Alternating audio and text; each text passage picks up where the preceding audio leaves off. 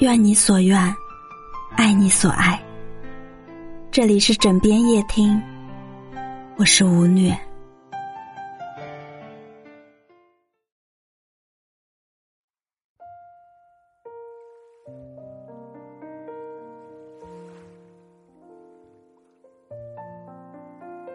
和朋友闲聊时，聊到理想伴侣这个话题。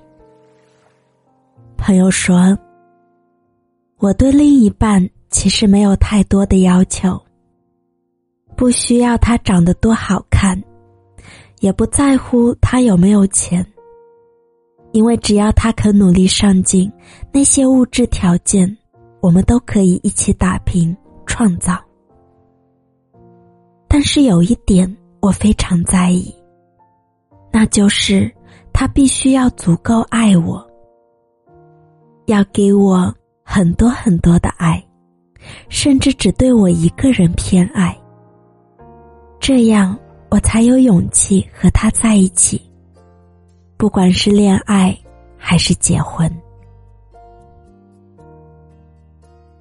的确如此，偏爱。是亲密关系里的杀手锏。每个女生似乎都吃这套，特别是对想走进婚姻的女生而言，男生坚定不移的选择，从一而终的真诚，以及独一无二的例外，这才能够让他有足够的安全感和底气，去面对婚后生活中日复一日的琐碎和消磨。让漫长的岁月变得有盼头，来日方长。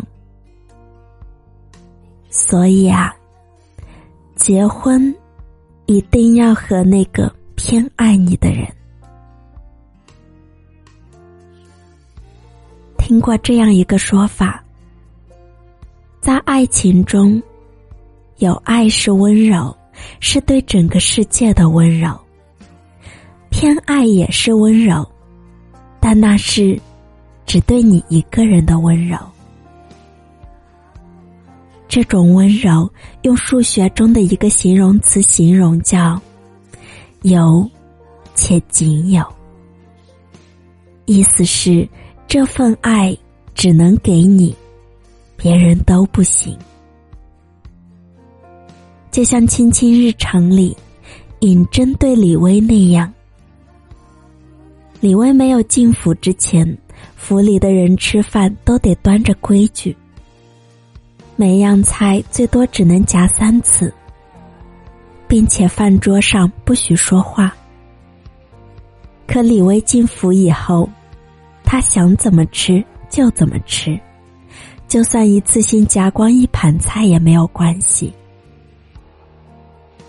以前府上的人也没有吃夜宵的习惯。可李薇来了以后，他又为他破了例。